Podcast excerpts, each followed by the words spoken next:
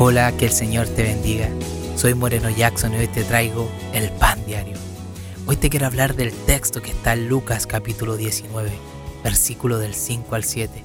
Dice así en el nombre poderoso de Jesús. Cuando Jesús pasó por allí, miró hacia arriba y le dijo, Saqueo, bájate ahora mismo porque quiero hospedarme en tu casa.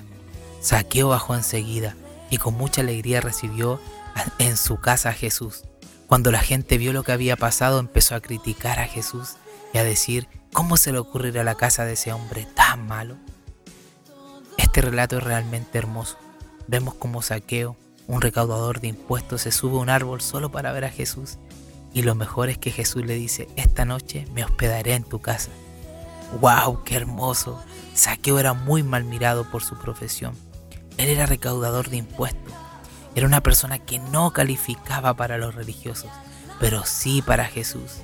Me siento tan identificado y agradecido por Dios, porque yo estaba en la lista de los que no califican, de los que muchos criticaban al saber que ahora tenía a Jesús en mi vida.